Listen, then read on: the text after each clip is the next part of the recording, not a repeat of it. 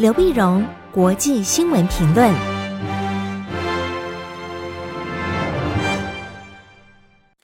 各位听众朋友，大家好，我是台北东吴大学政治系教授刘碧荣，今天为您回顾上礼拜重要的国际新闻呢。第一个，我们先看美国的疫情，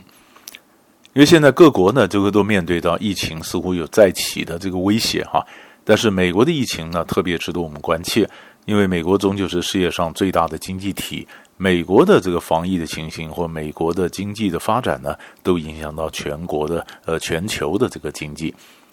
但是问题是，美国总统川普呢，却丝毫不认为那么疫情是非常严重，或者说他想掩饰它的严重性啊。所以在星期一的时候，我们发现八月三号呢，美川普在推特上呢也公开和他的医疗顾问呢伯克斯 Deborah Birx 呢，呃两人这个枪声啊，因为伯克斯呢。呃，过去伯克斯对疫情相对来讲是比较乐观的，所以川普本来他身边两大医疗顾问嘛，一个是佛奇，一个是伯克斯。那佛奇呢，基本上就常常就警告的川普，说警告的疫情会非常严重，那这是不是川普所愿意听的？所以就把佛奇呢，老先生就把他排除到决策圈之外啊。那么佛奇现在也很少呢进得了白宫，那么甚至呢，那么以前有记者会呢，他也不让佛奇直接面对媒体。那那 Birx 呢，伯克斯呢，过去相对来讲，他是觉得疫情比较能够控制。可现在连伯克斯都觉得，因为美国正在面临了非常呃不寻常的这疫情疫情的这个扩散，而疫情扩散的是非常危非常危险的啊。所以伯克斯的态度正有改变。有改变呢，所以在星期一的时候呢，川普也跟伯克斯呃呛上了，这是第一次。啊，过去川普的幕僚都是拿伯克斯的意见来呃这个对抗佛奇的意见，现在呢，呃伯克斯跟佛奇的态度走到一一致了，那么川普也一起去骂这个伯克斯。那美国现在有多少呢？美国现在染疫的人呢超过四百万，那死亡的人呢有十五万，啊，其实非常严重。非常重，但是我们更关心的是，那美国的纾困呢，造成经济上的这个创重创的纾困呢，很多人失业啊，所以美国联邦政府对每位有投保的失业劳工呢，本来过去每周发给他六百美金的这给付措施，在七月三十一号到期，在上上礼拜五到期呢，但是国会和白宫还没有敲定新一轮的扩张支出的计划。所以钱怎么给还没定呢？所以两万五两万五千万呃两千五百万失业的劳工呢，一下子顿失所依啊！他必须赶快勒紧裤带，因为还钱还没下来。那为什么没下来呢？他们在吵什么呢？民主党坚持失业劳工应该继续领到每周六百美元的加急啊，这个给付。那么呃，不是共和党主张的两百块。那么共和党主张，共和党跟民主党其实有个很大的差别，民主党是比较左派。那么社会主义倾向，他主张大政府；共和党呢是主张小政府，所以民主党觉得应该给多一点，共和党说两百块就够了。目前两党已经同意啊，将对每个个人直接发放一千两百美元的现金补贴，的这个没有问题。但是共和党主张政府应当支付沉重的企业，应该支持负债沉重的企业，支支持企业。民主党认为应当优先对各州跟地方政府提供财政协助，所以到底是补助企业呢，还是补助地方政府呢？呃，州政府呢，没有共识，所以他们还在谈，还在谈呢。联准会就警告说，美国的经济啊，今年将萎缩百分之六点五。如果你政府再不扩张这个呃这支出的话，再不给钱的话，那么景气更下更走下坡，将打击到全球的经济。所以这是我们特别关切的。第二个，我们看美军撤出德国的新闻。上礼拜三的时候呢，七月二十九号，美国国防部长埃斯珀正式宣布从德国撤军一万两千。川普是要求啊，驻德美军的上限是两万五千，两五千呢，撤走的一万两千中呢，大概五千四百就留驻欧洲其他国家，六千四百他他的眷属呢返回美国。必要的时候呢，重返欧洲。那美军呢？那么驻欧洲的指挥部也将移驻比利时。那美军撤出德国的原因呢？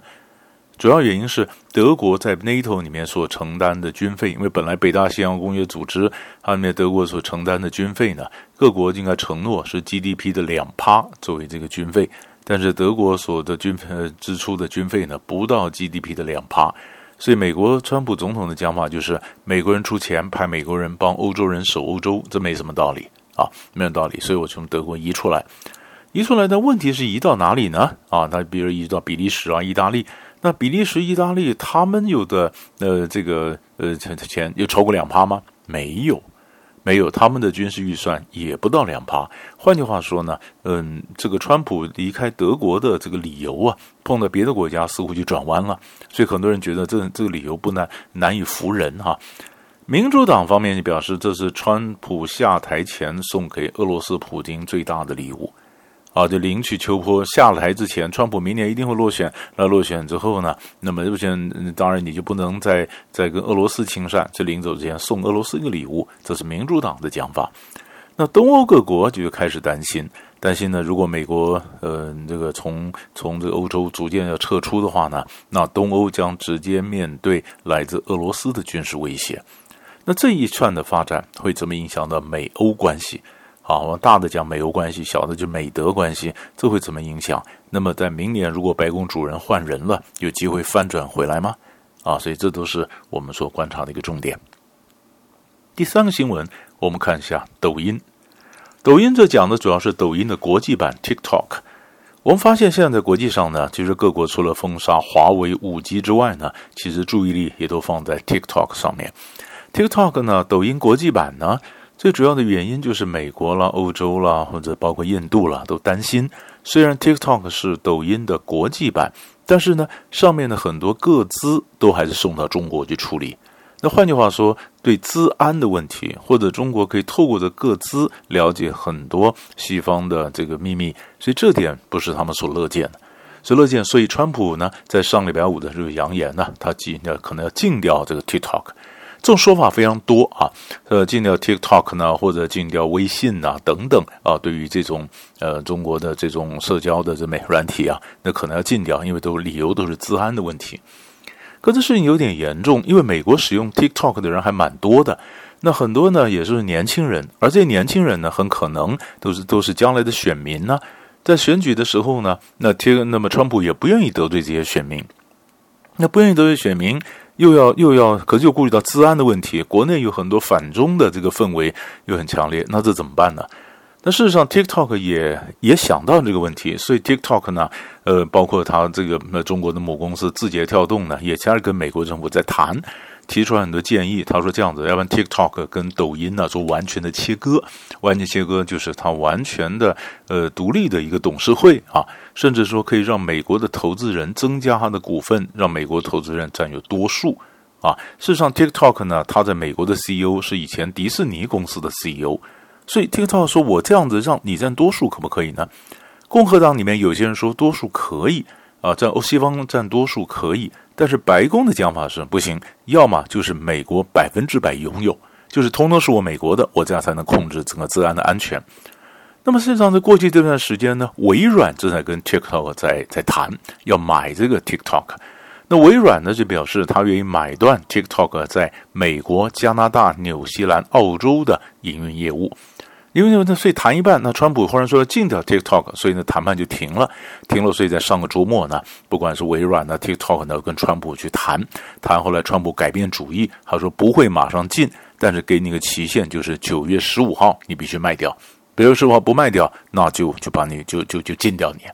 就禁掉你。九月十五号卖掉，川普给了这个期限之后，当然也也让微软有了很好的谈判筹码。因为你要不然不卖给我，你你就可能就要走，要不然你看你卖给谁啊？所以可能呢，这个大家后来可能微软呢就应该会入驻 TikTok。那么反对的人就讲说，美国把一个中国企业就这样子抢走了，明摆的东西做好了，美国就这样把它抢走了，这简直是这个强盗一样哈。但是支持的人说，这是唯一的好的方法，TikTok 又可以留在美国，又有治安的问题，又又不必考虑到治安的问题。可是对微软来讲呢，往好的方面讲，那微软当然也多了它的一个营业的版图嘛，那么也平衡它的 Xbox。微软的 Xbox 过去都是主要使用的男生比较多啊，那 TikTok 上面的使用者在美国女生比较多，哎，这个一个平衡。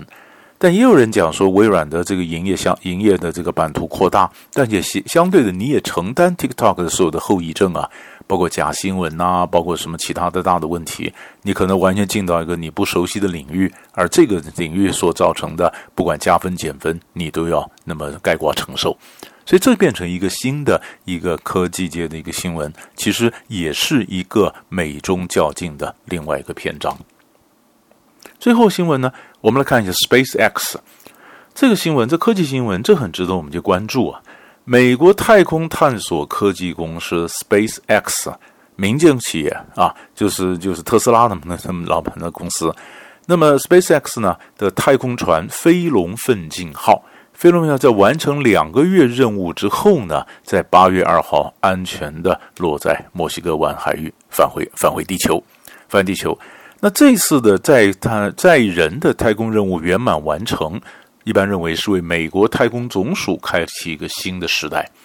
为什么呢？因为美国太空总署 NASA 在二零一一年航天飞机退役之后呢，它就没有载人的任务，所以它这个太空人呢，就宇航员呢，要送到太空去，都是靠俄罗斯。NASA 向俄罗斯付钱，数以千万的美元的费用付给俄罗斯，用俄罗斯的联盟号飞船将美国的宇航员呢送上太空。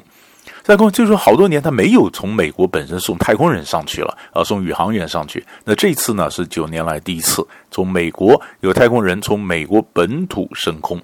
升空呢，升空以后呢，于是 NASA 就就发现，哎，这样民间企业可用，所以太空总署以后呢，近地载人航天任务就靠近地球的载人的航天任务的运输部分呢，哎，将可以外包给 SpaceX。外包给 SpaceX 的这些私人企业，我给你买服务，你帮我把人给送上去，我就不需要付钱给俄罗斯了。那就合同的方式外包给私人提供商，那么一般认为将会为政府节省数以十亿美元计的费用，好几个 billion 的钱可以省下来。省下来做什么呢？可以转而用到其他的这个这个太空计划，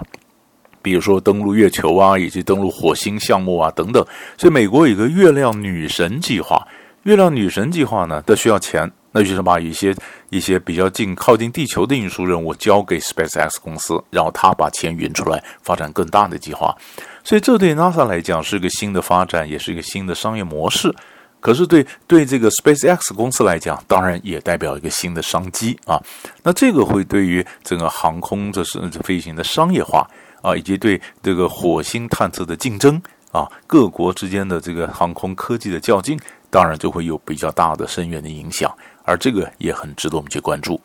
所以大概上个礼拜呢，几块大的重要新闻为你分析到这里，我们下礼拜再见。